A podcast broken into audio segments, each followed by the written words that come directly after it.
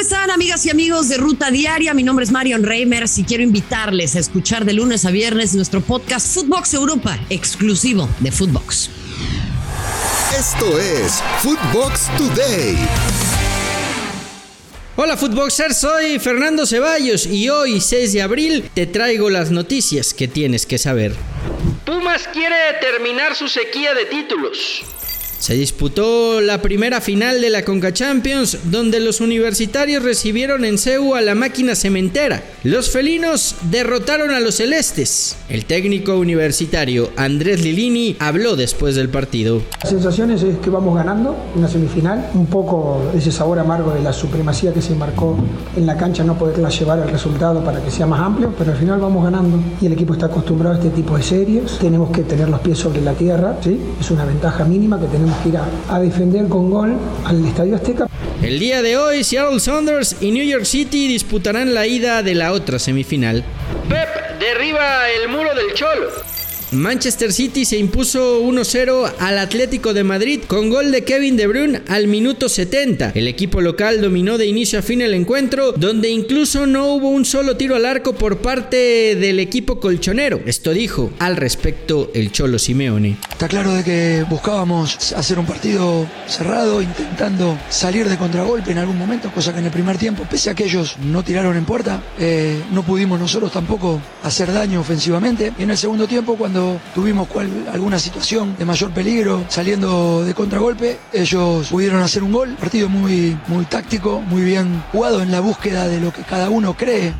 Pep Guardiola también dio sus sensaciones. Partido muy, muy, disputado, muy disputado, muy difícil. Pues son unos maestros defendiendo todos juntos atrás y es difícil, pero hemos conseguido que no corriera mucho, no hemos conseguido ocasiones y al final es cuestión de paciencia. Hemos encontrado un gol con una buena acción de Phil con Kevin. Lástima que al final hemos tenido un par otras de Kevin que, que no hemos podido marcar, pero con 1-0, 2-0 ir a Madrid siempre sabíamos que sería difícil, lo va a ser, pero iremos ahí a ganar el partido.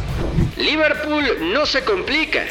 Benfica recibió en el Estadio Daluz a uno de los equipos candidatos a ganar la Champions, el Liverpool, con el que cayeron 3 a 1. Conate, Sadio Mané y Luis Díaz anotaron por los Reds. Darwin Núñez descontó por las Águilas. Hoy por la tarde Villarreal recibe al Bayern Múnich y Real Madrid visita al Chelsea. Próximo rival del Tri.